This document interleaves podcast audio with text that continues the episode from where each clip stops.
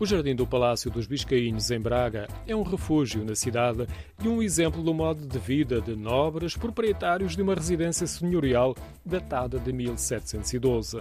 O jardim resultou de uma ampliação. Parte do espaço está rodeado de muralhas com guaritas que são ofuscadas por árvores de grande porta. Na zona central, próximo de uma construção em pedra com um painel de azulejos, destaca-se um tulipeiro com a bonita idade de dois séculos e meio. No jardim espelha-se o movimento estético predominante da época, o barroco, com fontes, esculturas muito decoradas e painéis de azulejos. Documentos de meados do século XVIII revelam que o jardim mantém a estrutura original até aos dias de hoje.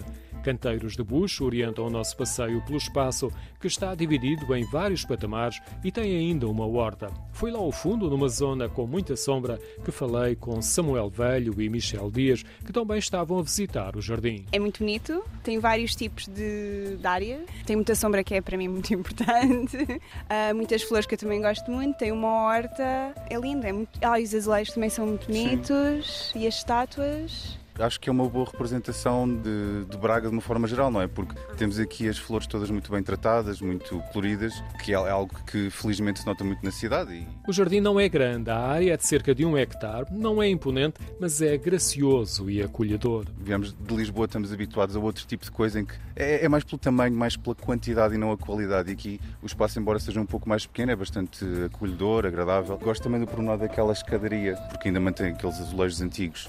Acho, acho engraçado engraçado. A visibilidade é um, é um pouco estranha porque nós subimos esta rua e não, não ah, demos. Mas foi por causa das obras, que Exato. está em obras. É pena. E, e mesmo nos roteiros não é algo que se encontra assim muito, mas acho que é um espaço bastante engraçada. O Jardim e Palácio dos Biscainhos ficam próximo do Arco da Porta Nova. Como está morado, a sensação que temos é de passearmos numa ilha florida no meio da cidade. Sim, e isto foi uma sugestão de uma amiga minha que veio muitas vezes a Braga por causa da universidade e realmente foi uma boa sugestão. Ficámos muito contentes. Pronto, é um bom exemplo que Portugal ainda tem estes espaços que acho que vale muito a pena conservar e, e passear e, e, promover. O Palácio e o Jardim foram doados ao município há 60 anos e a Casa Senhorial foi posteriormente transformada em museu.